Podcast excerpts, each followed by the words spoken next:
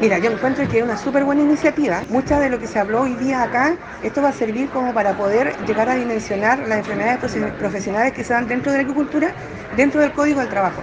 Por ejemplo, yo en, la, eh, gran parte de, mis socios del sindicato son buzos. Nosotros somos una de las pocas empresas que tenemos buzos eh, internos, que no contratamos servicios externos. Entonces, mi preocupación en este rato es que ojalá el buceo se pueda reconocer como una enfermedad, o sea, como un trabajo de, de esfuerzo. Entonces la idea es pelear eso ahora. Lo mismo pasa con el tema de la gente que, habita en pontones. Es ver también la posibilidad de que sean ellos eh, también eh, catalogados como el trabajo que ellos cumplen actualmente como un trabajo pesado.